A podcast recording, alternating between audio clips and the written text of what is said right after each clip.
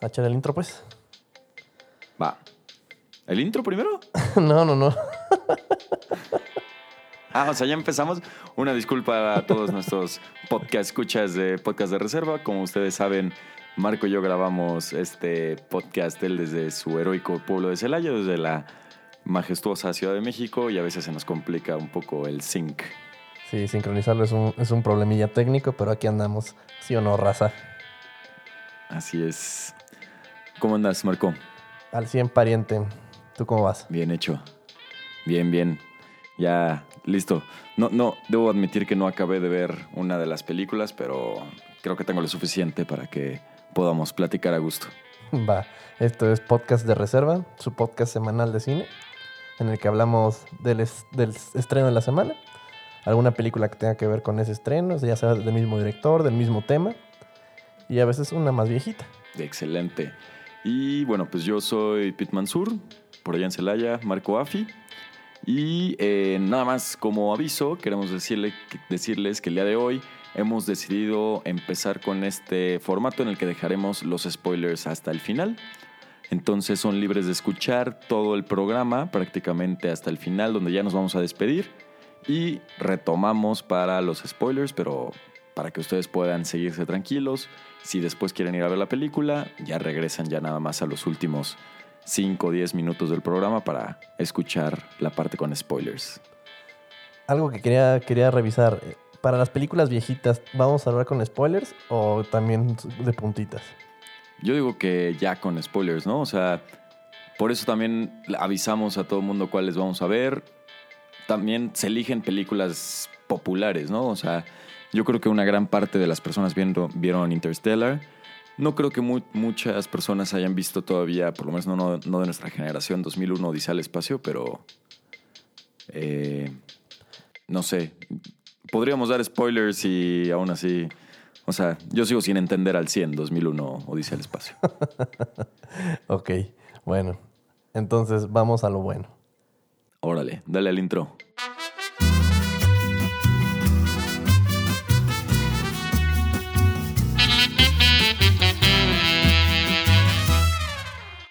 Entonces, mi Pedro Mansur, Oye, ¿quieres pregunta o no quieres pregunta? échamela. A ver, lo que pasa es que ya me puse filosófico con toda esta parte de Interstellar y de Adastra y todo esto. Y es una pregunta de suposición.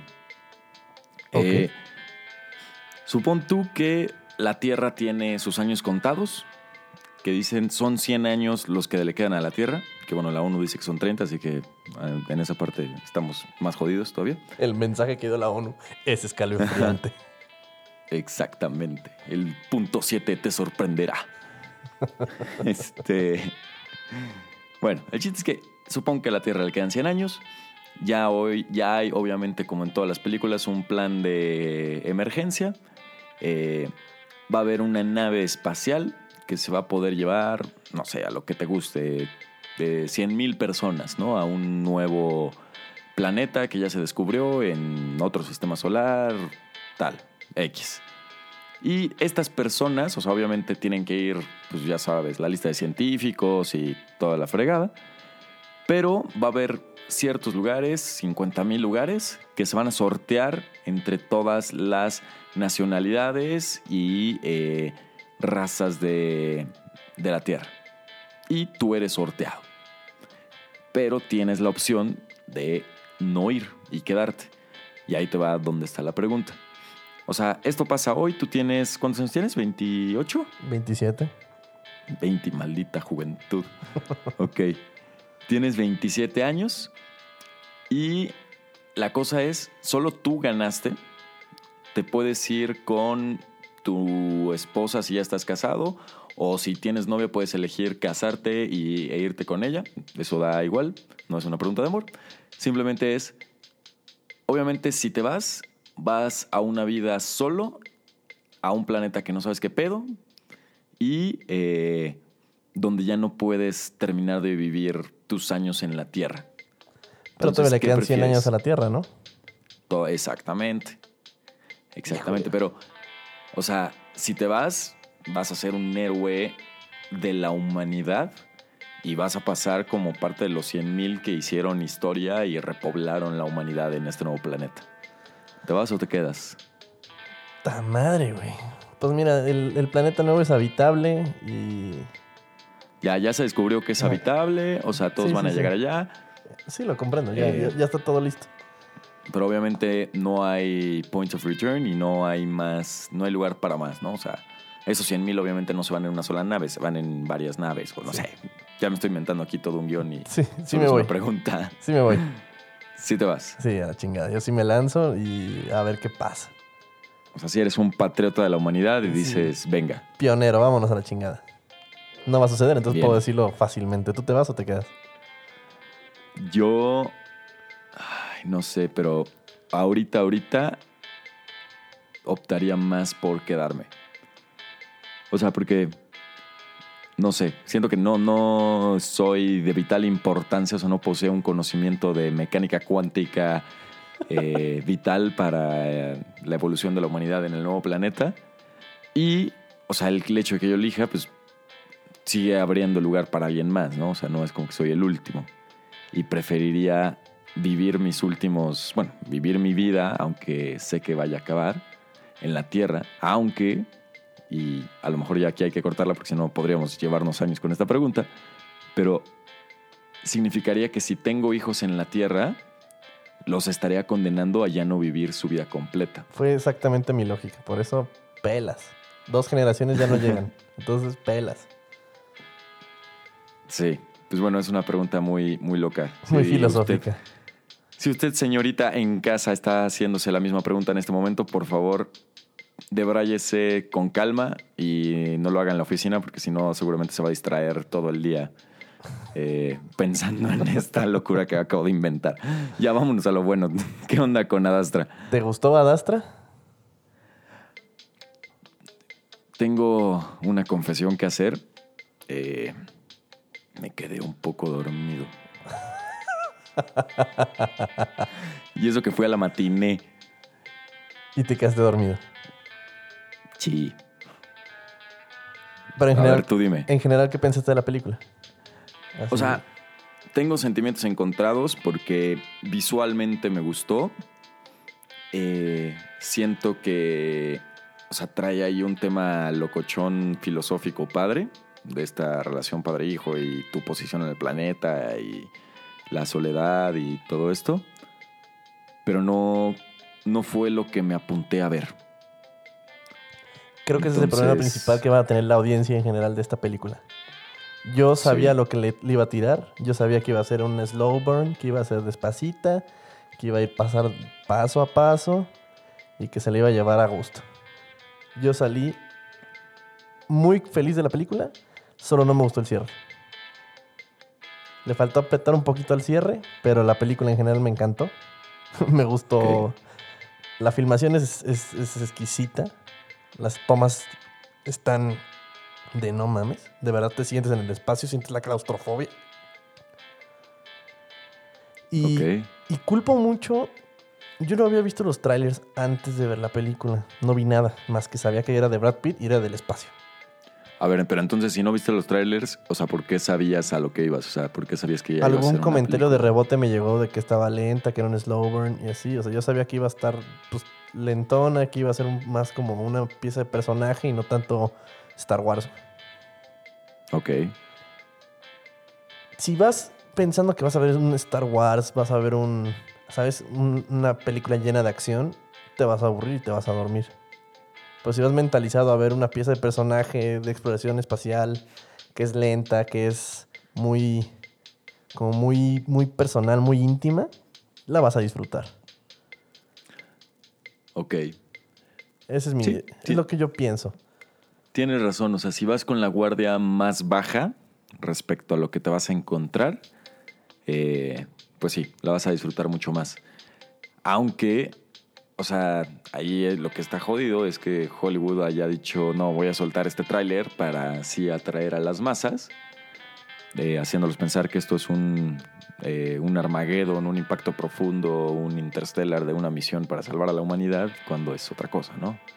O sea, en sí, la película se trata de que Brad Pitt es un astronauta la sinopsis sencilla, pues. Su papá Sí. se fue en una misión sin, sin regreso hasta Neptuno o Saturno, no me acuerdo dónde chingado se fue.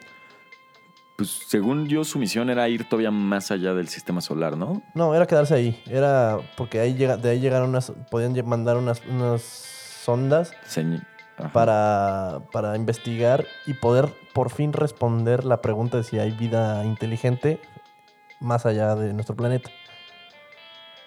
Ok. Eh, le pierden la pista al, al papá de, de Brad Pitt como a los 16, 16 años que se fue. Y por alguna razón tienen que mandarlo a él 30 años después de que este güey salió en su misión a buscarlo. Correcto. Sí, o sea, en esa parte creo que ahí sí no te están engañando, ¿no? O sea, porque la película sí termina siendo esto de padre e hijo, ¿no? Y la posición del hombre en, en la tierra, o sea, de, o sea, no del hombre, sino del ser humano en la tierra.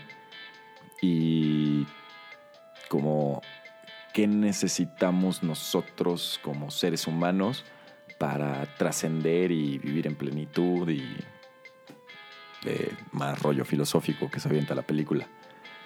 Sí. Este, La película acaricia temas muy interesantes, pero solo los acaricia así por encimita y los deja a un lado. Eso es algo que no me gustó.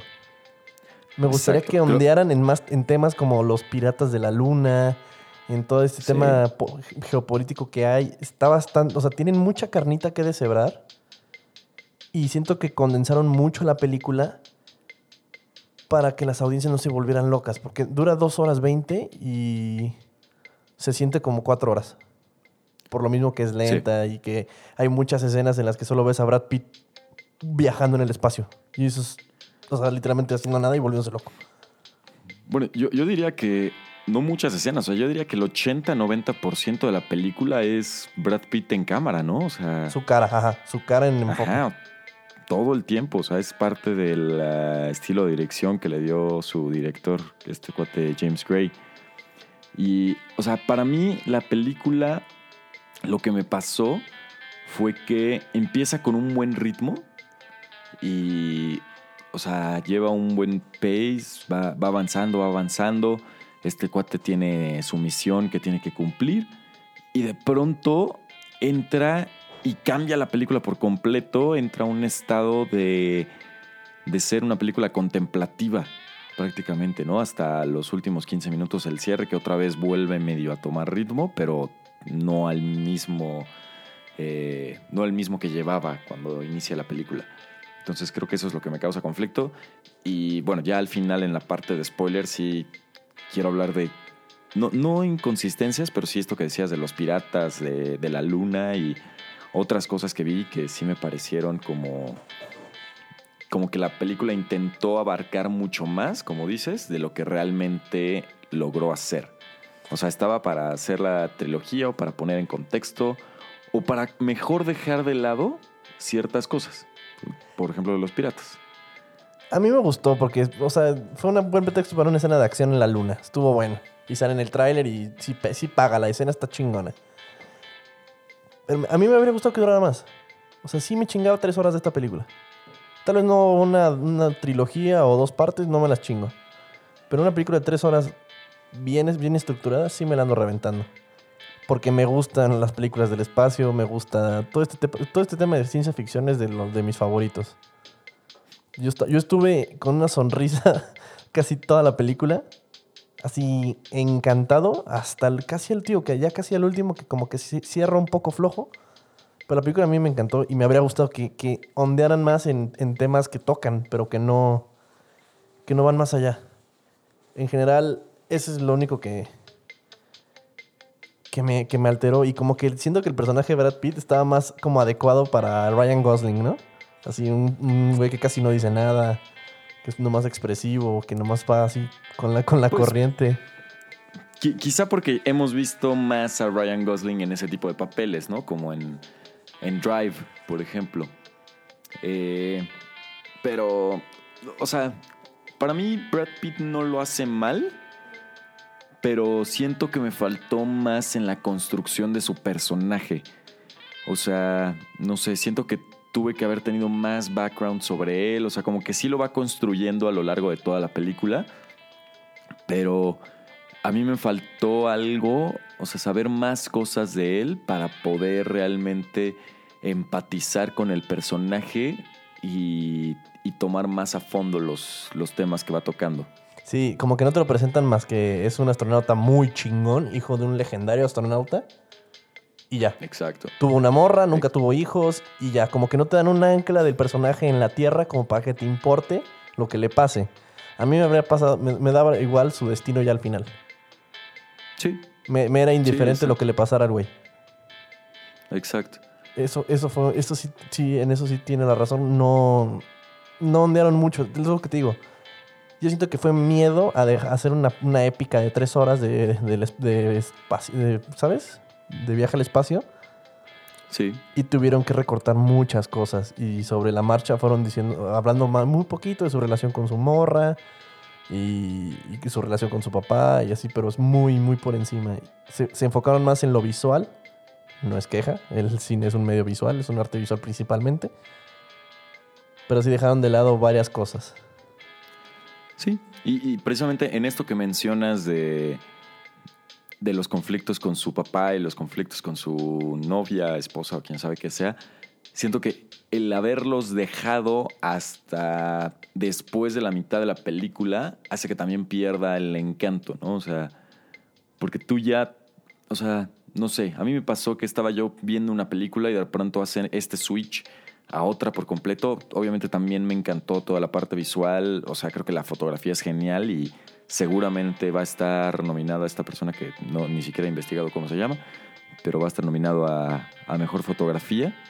Fácil. Eh, Si no es que se la lleva. Es- Esto estuvo supremo. Unas tomas que me dejaron con la boca abierta. Sí, sí, la verdad es que sí, sí lo hizo muy bien. Mira, es más, me voy a poner a, a googlear quién es mientras seguimos con, con, eh, conversando. Pero bueno, elegimos Interstellar y elegimos 2001 porque por lo que decía el tráiler, yo la veía más estilo Inter- Interstellar y resultó más estilo 2001 Odisea del Espacio.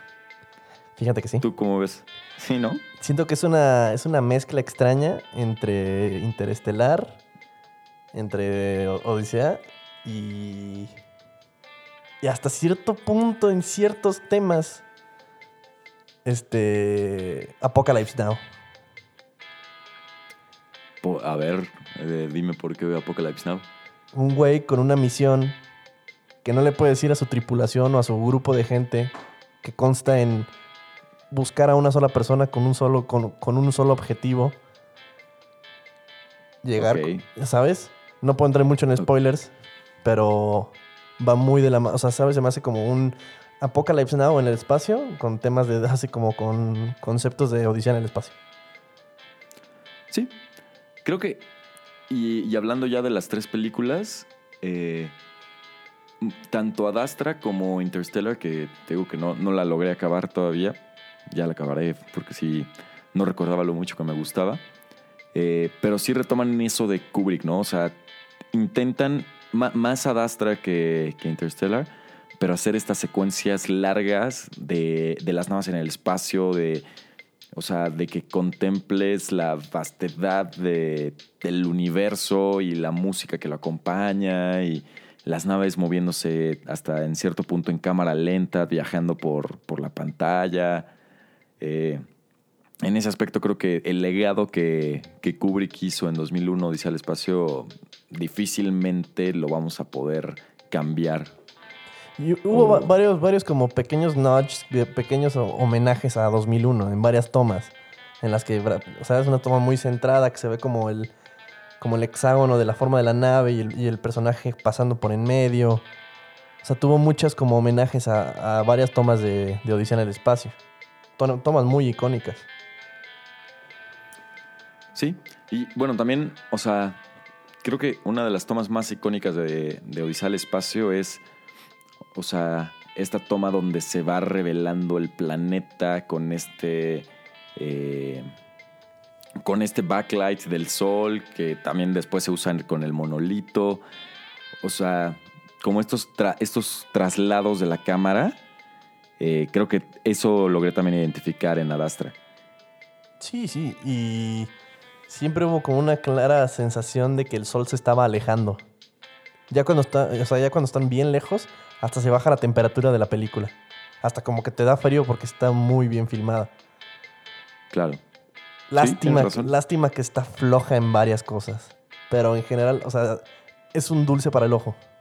Si, si eres amante de eso, no puedes verla y disfrutarla como yo me la pasé increíble, nomás de solo verla. Sí. Oye, güey, ¿qué crees que acabo de descubrir entrando a la IMDb? ¿Qué? El fotógrafo de Adastra se llama Hoyt van Hoytema.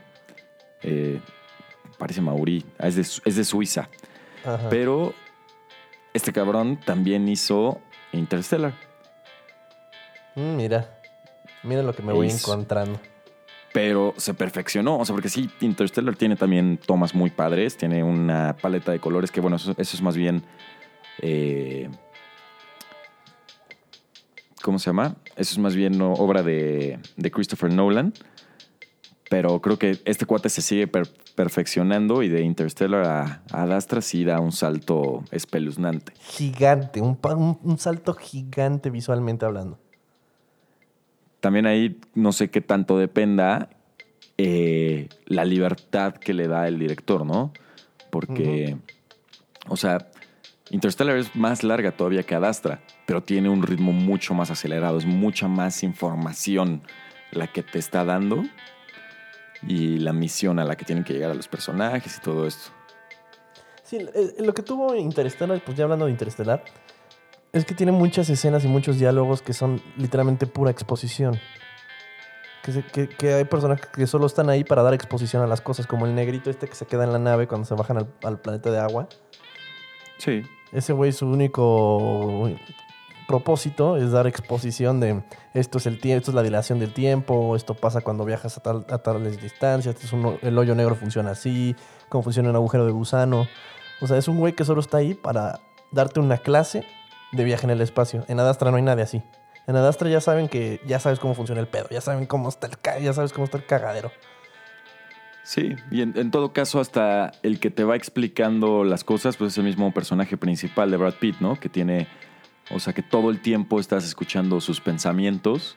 Ah, tiene Y- narración. La película tiene narración y Exacto. Y, y funciona, funciona bastante bien. A veces me molesta, pero funcionó muy bien, al muy estilo de Dexter.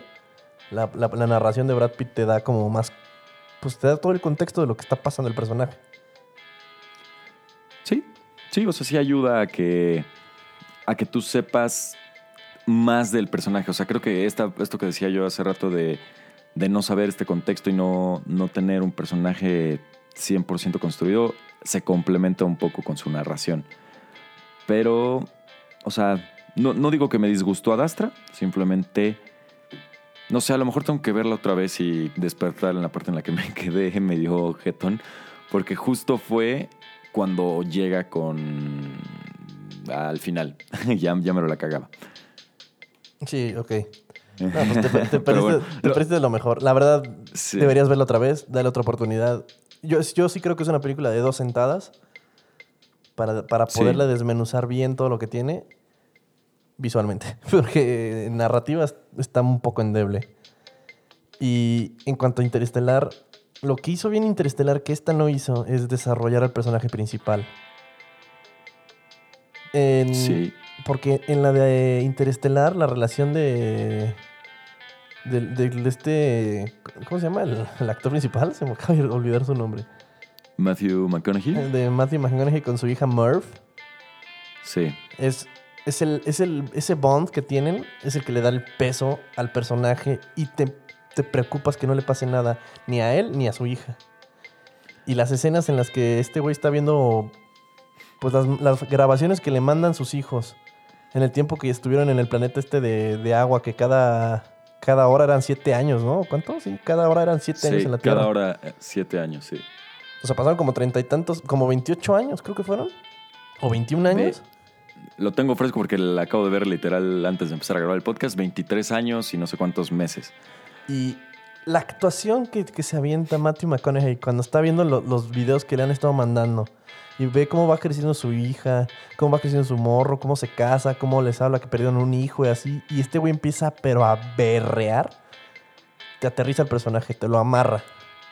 Sí, yo casi lloro ahorita que lo estaba viendo. Ah, no mames, a mí también me destruye. Debo admitir. Me, me destruye porque Matthew McConaughey tiene eso. Brad Pitt, en su contraparte, hace microexpresiones muy complejas. Cuando le manda, en el trailer sale cuando le manda un mensaje a su papá desde una base, el, el, el vato empieza a llorar y se aguanta el llanto.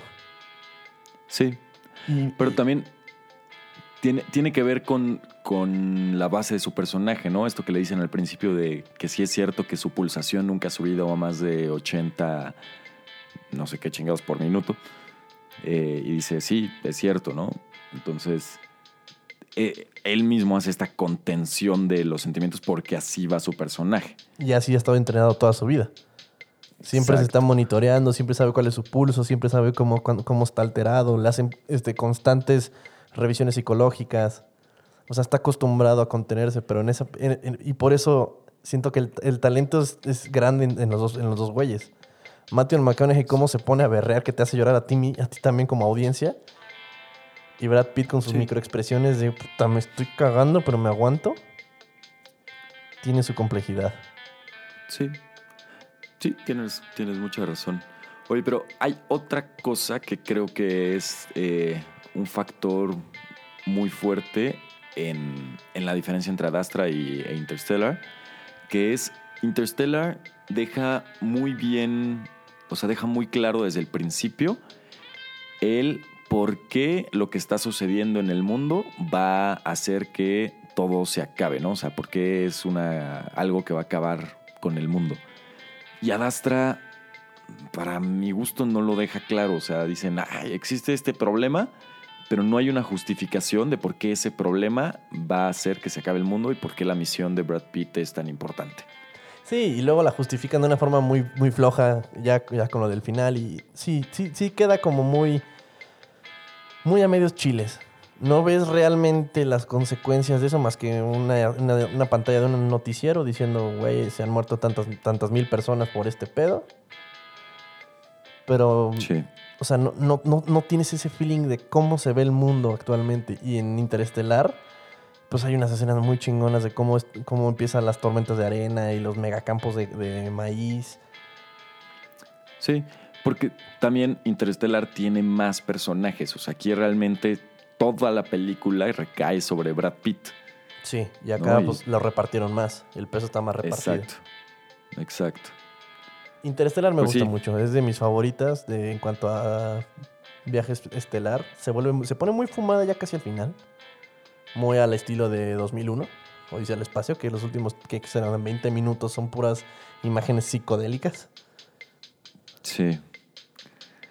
Güey, hablando de 2001, eh, pues, la vi eh, visualmente y para la época en la que está hecha, la verdad es que es una locura de película. No, parece que la hicieron ayer. Sí. Parece sí, que sí. literalmente la filmaron ayer con un mega presupuesto de efectos especiales a computadora. Y Sí. Bueno, no hay nada ver, a computadora. No, no, no. Todo lo hizo a mano Stanley Kubrick. Pero bueno, también ya tuvo una remasterización. O sea, yo ya no sé si la versión que he visto de 2001 Odisea al Espacio es la original, es la... O sea, sé que la que vi ahora en... La renté en, en Click, en Cinépolis. Este, sé que era la remasterizada porque sí había ciertas cosas que dije, esto es imposible que lo hayan hecho en 1970 pero va más allá de, de la nitidez de los colores, ¿no? O sea, va en la forma en la que Stanley Kubrick hizo la, la filmación, todo al, al viejo Hollywood. Y ahí sí, mis respetos para, para este cuate que, que qué lástima que se nos fue tan temprano y no pudo concluir tantos proyectos que tenía en mente. Sí, la escena cuando este güey sale de, de la, de la base a reparar una, una madre que se, que se fregó y el güey está flotando en el espacio. ¿No ves la diferencia a cómo se ve? En, ¿Fue en el 68 cuando se filmó dos- 2001? Sí, se estrenó en el 70, entonces sí se debió haber filmado 68, 69. Ajá. O sea, no le pide nada. No, No le Para nada. pide nada. Y eso habla mucho de la genialidad de Stanley Kubrick. Yo digo, no, siempre lo he dicho, no soy muy fan de él, pero crédito donde se me lo merece. Odisea del Espacio 2001, para mí, cambió el cine de ciencia ficción para siempre. Si no existiera eso, no habría una referencia. Sí, ¿no? No, y tanto que pues o sea, todo el tiempo estás encontrando referencias de ello, ¿no? Y de hecho, ahora que la vi por, o sea, que la, que la volví a ver, dije, puta, es que este tipo de cosas ya lo había visto en caricaturas y ni sabía que era referencia Odisea al espacio. O sea, la música y la manera en la que se mueven los, los artefactos espaciales. Hay una referencia muy clara para ello en un capítulo de Los Simpsons, donde Homero se vuelve astronauta y va al espacio. Y literal ponen la, la pieza de. Del principio con los changos. ¿no? No, no, no, O- no. o la- Ah, bueno, hay- también, también hay una referencia a eso. Pero no, la música esta que es un, un vals de Johann o Richard Strauss, no sé. Sí. O sea, la que ponen ya después, ¿no? Cada vez que hay movimiento en el espacio. la de tarararara, sí, sí, sí, sí. Este, sale en una escena de Los Simpsons, sale también... ¿Te acuerdas de los castores cascarrabias? Obvio. Sale en una escena de los ca- castores cascarrabias cuando son astronautas. Y, o sea, todo eso es gracias a Stanley Kubrick y a su uso de la música clásica en este contexto, ¿no? Porque finalmente eso fue lo como uno de sus grandes legados, la manera en la que incorporaba estas piezas clásicas a, a sus películas. Sí, es parte de. Y. O sea, el, el- el tema con Odisea del Espacio 2001 que me dices que no le entiendes mucho. Ah, pero ahorita te voy a decir por qué no le entiendo y, y ya no me siento tan mal de no entenderle, pero dime, dime. A ver, dime, dime qué es lo que no entiendes, a ver si yo, te- yo, yo le entiendo. No, o sea, El- el- todavía hay muchas hay muchas preguntas y creo que nadie la puede entender al 100% porque está, se deja ambigua. No, y a- es a lo que voy. O sea, estaba leyendo que Arthur C. Clarke, el, el escritor de, de 2001 y Stanley Kubrick, cuando la hicieron, sí decían así como, si hay una persona que diga que entienda al 100% 2001 Odisea del Espacio, entonces hicimos mal nuestro trabajo. Sí, porque, porque su hicieron- objetivo era provocar más preguntas que respuestas. Sí, como el, el monolito que, que representa la evolución de, la- de las civilizaciones. El, o sea, todo esto, ya, ya al final, cuando este güey mata a Hal, bueno, de- derrota a la inteligencia artificial Hal, que también su, su- su voz es muy icónica, ¿no? La voz de Hal. Sí, Tiene ese, claro. ese, ese madre que me pone la piel chinita, así de, ¿qué estás haciendo? ¿A dónde Sí. vas? Sí, o sea, identificas que no es un personaje amigable desde el principio, ¿no? Ajá, que, que tiene como que su propia agenda el cabrón. Claro. Y de hecho, como que se intenta, o, o yo siento que se ha intentado emular esa voz en otros personajes robóticos, como el mismo Tars de Interstellar. Tars de Interstellar es uno de mis personajes favoritos de la ciencia ficción. es, es bueno, es bueno. Es un chingón. Y cómo se mueve la máquina se me hizo de lo más ingenioso que he visto en películas de ciencia ficción. El diseño de, de TARS en Interestelar es también grandioso. O sea, además es funcional, tiene sentido.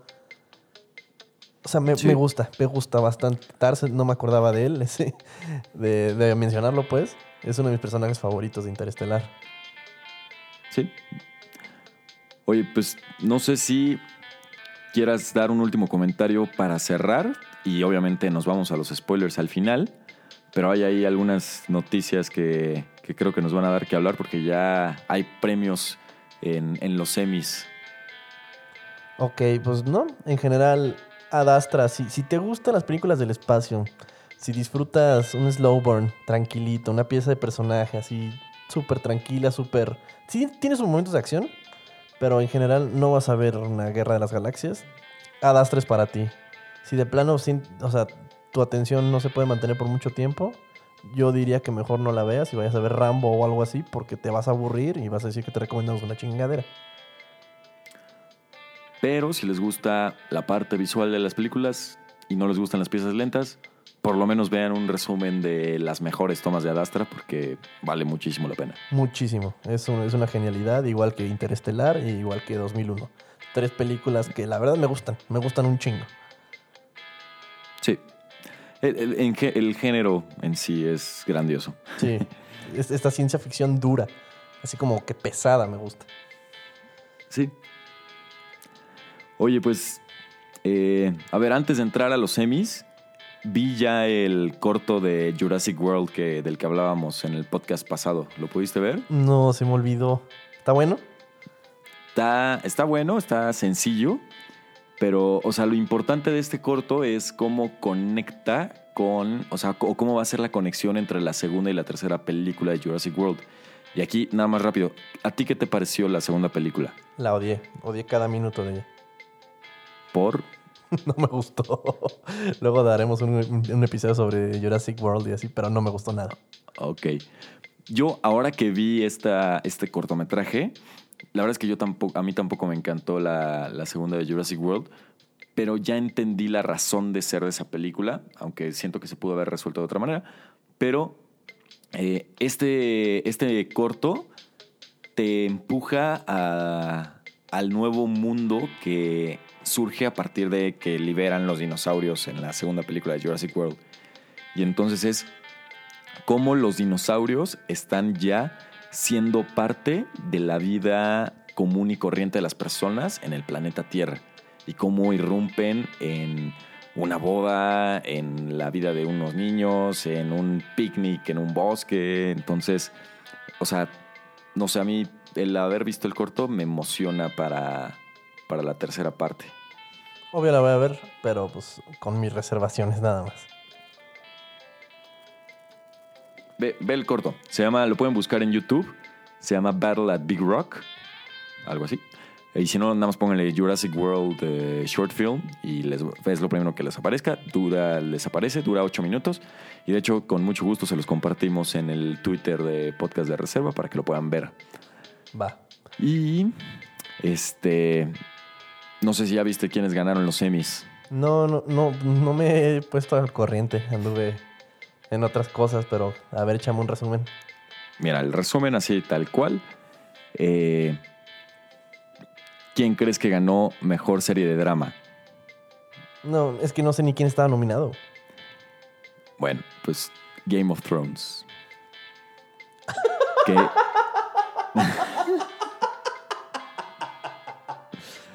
no te burles. Obviamente no es un premio a la última temporada. O es que qué mamada sería si lo hicieron así, pero Pues yo me imagino o sea, que sí, obviamente ¿no? es un premio a, a toda la serie, ¿no? Y pues le tocó a la última temporada ser premiada de esta manera, pero sí, si hablamos solo de eso, la última temporada no se lo merece. Aunque no soy nadie para juzgar porque no he visto ninguna de las otras series que estaban nominadas. Le ganó a Better Call Saul, a Bodyguard de Netflix, Killing Eve de BBC America, que no tengo ni idea que sea, Ozark también de Netflix, Pose de FX, Succession de HBO y DC Us de NBC. Entonces, no soy nadie para juzgar porque no he visto ninguna de las otras eh, series eh, que estaban nominadas, pero sí sé que Game of Thrones, la última temporada, no se lo mereció. Mm, Nada. Y no estuvo mi muchacho de The Voice nominado, ¿no? ¿Ah? No, no, de hecho no estuvo en nada nominado The Voice.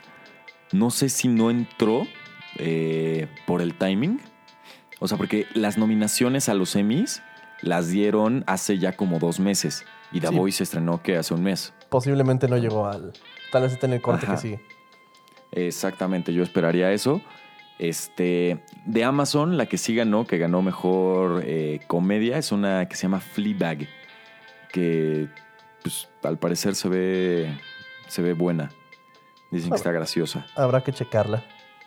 Habrá que verla. Fleabag y, bueno, pues obviamente actores, la chingada. Eh, por si estabas con el pendiente, Chernobyl ganó el Emmy a Mejor Miniserie, que esa creo que sí la tiene muy bien merecida. Mm, Sigo sin verla. Tengo que ¿Sigues cambiar sin eso. verla? Sí, tengo que cambiar eso. Verde, vales madres. No, no, sí, ya. No, neta, tienes que verla, pero ya, o sea, son cinco capítulos. No te voy a decir que cortos porque sí duran una hora o tantito más. Pero, güey, te estás perdiendo de una de las mejores series de los últimos tiempos. Me la voy a chingar. Ya esta semana, la siguiente semana te diré qué me pareció. Excelente trabajo. Y bueno, pues ya. El resumen es: HBO ganó 34 estatuillas.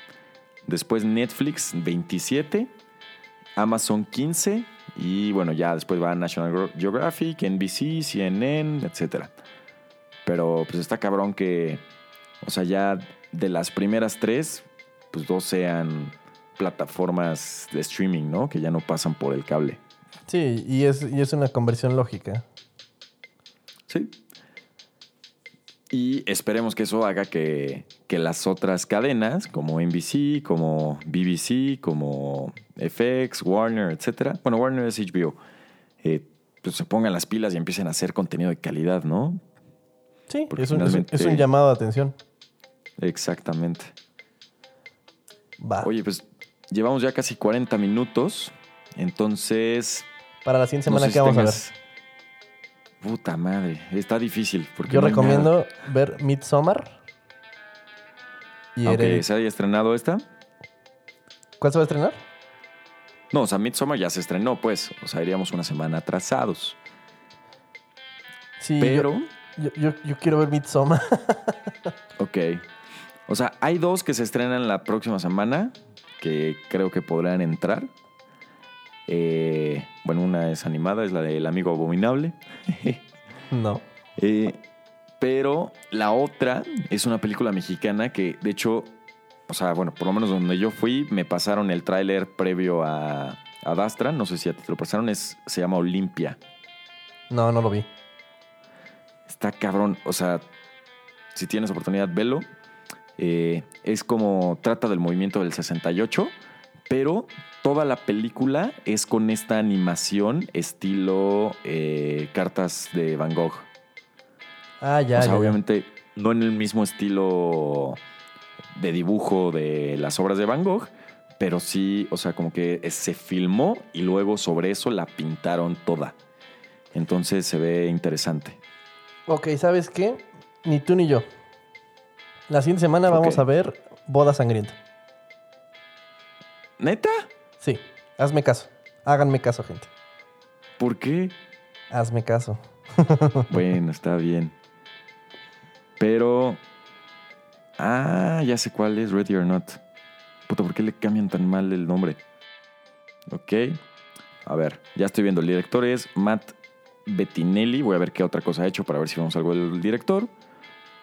O vemos cualquier otra cosa que se nos ocurra. Hizo una.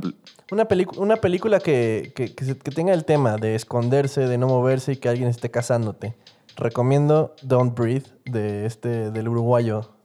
No me gustó Don't Breathe. Me aburrió un chingo. Este. Pero pues bueno, puede ser Don't Breathe.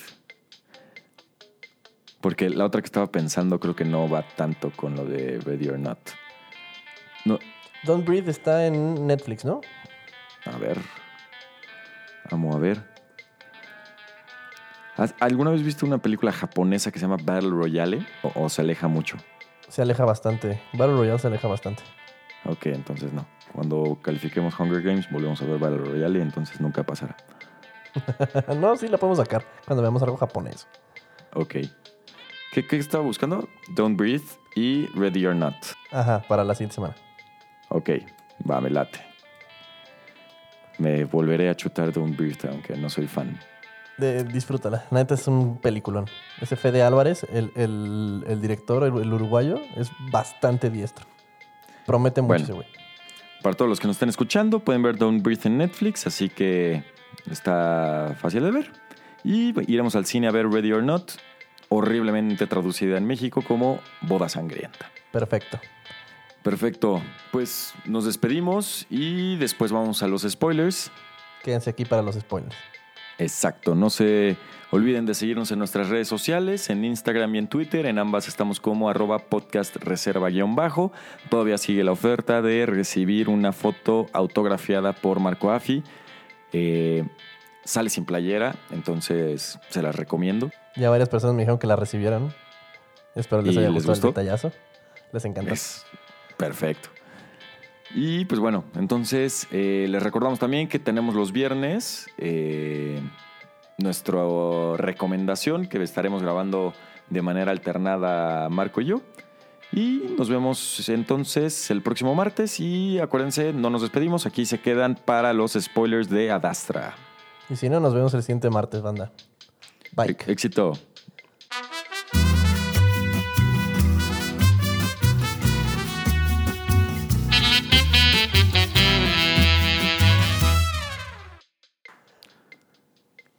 Bien, pues ya estamos aquí de regreso y pues vamos directo al spoiler, ¿no? Sí. Brad Pitt encuentra a su papá y no pasa nada. Verga, yo iba a empezar desde un chingo antes, pero ya, güey, siempre cuando decimos spoilers dices, a la verga, ya, este es el Sí. final y así. A la chingada.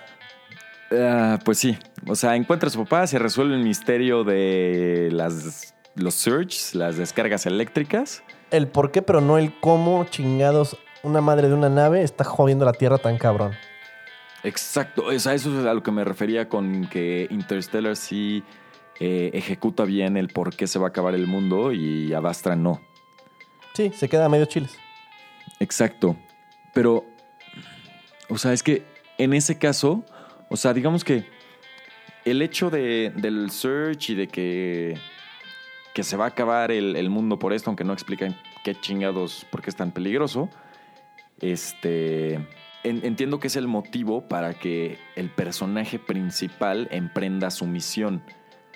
Pero ya no sé si era lo mejor, o sea, no podían hacer, inventarse otra cosa. O sea, yo sé que estas descargas eléctricas también influyen en ciertos momentos de la película, pero no sé, o sea, queda tan de lado que a mí eso no me gustó. Sí, tío, ya al final, como no me interesaba tanto el personaje Brad Pitt, bien se pudo morir con el papá. O sea, el papá nada más le dice, ábreme a la chingada y se va y ya, se muere. Sí tienen una conversación un poco interesante en la que el papá estaba obsesionado con encontrar vida en, en otros planetas y estuvo 30 años buscando vida en otros planetas y no encontró nada. Y este güey dice, es que no, no he podido lograr mi misión. Y Brad Pitt le dice, sí, ya la lograste, cabrón. O sea, ya nos dimos cuenta que estamos solos. Nomás Sí. nosotros. Estamos por nuestra cuenta. Exacto. O sea, sí tuvo, sí tuvo un pequeño peso filosófico de un, de un optimista contra un pesimista. Pero hasta ahí. Me dejó muy a medios chile. Sí, o sea, iba, iba construyendo algo mucho más grande, mucho más pesado y tuvo que escapar de la manera más fácil porque ya no... O, o se iba a extender otros 40 minutos y a lo mejor este cuate no quiso o simplemente neta no supieron cómo acabarlo. Sí, y también su viaje de regreso se me hizo muy conveniente. Nomás volteó hacia donde se veía la tierra, le hizo así con el dedito y fierro. Llegó y aterrizó perfecto. O sea, Sí. regresó, su, su regreso a la tierra fue demasiado sencillo. Tal vez porque sí, complicarle su regreso habría sido otra media hora de película.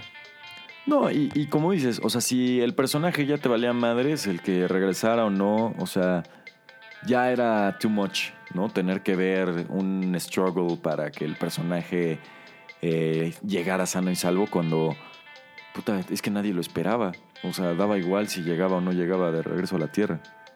Sí, no, no, no era necesario el final feliz. Pudieron hasta haberlo hecho mártir y quedaba mejor. Porque Sí. la neta com- comi- com- cometió un chingo de crímenes para llegar hasta donde llegó. Sí, también. Y hay una exposición de la tripulación que iban a mandar en su lugar. Eran una bola de amateurs. Literalmente amateurs. No sabían ni qué chingados estaban haciendo. No, no lograban la misión ni a putazos. Pero aparte, o sea, eran una bola de amateurs, pero, o sea, es algo que, que no sé si lo hubiera dejado para otra película, pero, o sea, Adastra pone como los viajes espaciales ya como la cosa más común del mundo, ¿no? O sea, Son vuelos comerciales, comerciales, o sea, muy al estilo 2001, donde ya hay hotel en la luna y todo esto. Pero no sé, por ejemplo, e- esa escena donde llegan a la luna y ves ahí que ya está, o sea, que ya está comercial y Virgin y Hudson News y como si fuera un aeropuerto enorme, y la chingada, y que se ve que ya está como entretenimiento ahí. Y no, no explotan eso. Entonces, para mí se queda colgado. O sea, yo hubiera preferido que llegara a la luna y fuera nada más una, una estación del gobierno, ¿no? Porque también meten ahí a los piratas, pero no te, ni siquiera te explican qué recursos son los que buscaban los piratas. Y ya, o sea, los piratas atacan, este güey sobrevive y ya, no vuelven a aparecer los piratas y nos valen madres los piratas. Entonces, tanto los piratas como esta parte de la vida comercial en la luna, creo que sobran en la historia. Yo digo que no sobran, pero tiene sentido. Hacen vuelos comerciales a la luna como de vacaciones. Y luego si te vas a Marte ya es un pedo más gubernamental, más diplomático. Me gustó. Habría esto chingón que, que se hubieran metido más en, ese pedo de la luna. Cómo funciona la economía de la luna, qué, qué, atracciones hay. o sea, cómo funciona, la- cómo se mueve la gente. Es, ajá, o sea, Me habría lo- gustado eso. que, que ondearan en eso. Pero nomás fue superficial, fue como una pinturita. Mira qué padre y pum, seguimos. Exacto, o sea, es a lo que me refiero cuando, cuando decía yo que quisieron hacer tantas cosas y meter tantas cosas y a la mera hora nada más se fueron por una historia más sencilla. O sea, toda esta parte de, del comercio en la luna y los recursos y los piratas, o sea, da para que por sí solo sea toda una película. Claro, claro, claro. Entonces, o sea, a mí no me late como picar a la gente con existe esto, existe esto, existe esto, y que no desarrolle sobre eso. Sí, es lo que mencionamos. Tocan muchos temas que no se meten a fondo y se enfocan en otras cosas que pudieron haber sucedido. Porque se enfocan Sí. mucho en el viaje de ida y el de regreso lo das por hecho y eso no me gustó. Regresa demasiado fácil y, ¿sabes? Tuvo sus cosas. Pues sí. Pero en general la película, pues, tuvo lo suyo. Tuvo su encanto. Tal vez no la vuelva a ver, tal vez la vea una vez más, pero en la pantalla chingona.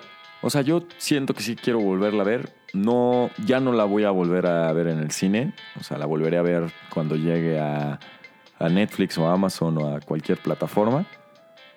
Este. Pero hasta ahí. O sea, tampoco siento que vaya a ser una película que trascienda en la historia del cine y que se siga hablando de ella por varios años, como por ejemplo Interstellar, ¿no? O sea, que es una película que sí salta rápido a la mente de las personas. Lo intentaron, quisieron hacerlo, pero como que no, no aterrizaron bien. Exacto. Estarán nominadas a, lo- a los Oscar. Probablemente creo que se puede llenar el de, el de fotografía. Y ya. Diseño de producción, quizá algo así, pero No, no. Tarantino no. se lo va a putear. Sí, no, no, no veo tampoco gran futuro. O sea, sí tuvo una buena calificación en, en Rotten Tomatoes. Se ve que la historia se planteó para que sí fuera material de Oscar, pero no creo que lo haga. Sí, no. Se quedó, se quedó a la mitad del camino. Así es. Oye, Pues, pues, bueno. ya no alargamos más este podcast. Muchas gracias a los que se quedaron al, al spoiler. Espero que la hayan visto.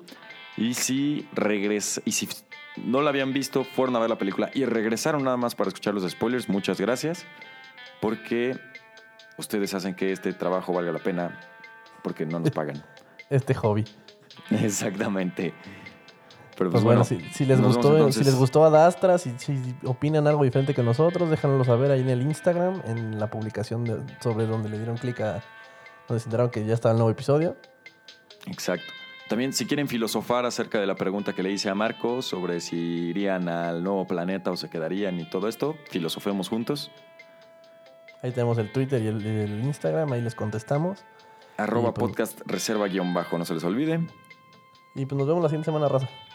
Ya está. Entonces, no respires y Ready or Not, boda sangrienta. Hasta el próximo martes. Perfecto. Éxito. Hasta luego, raza.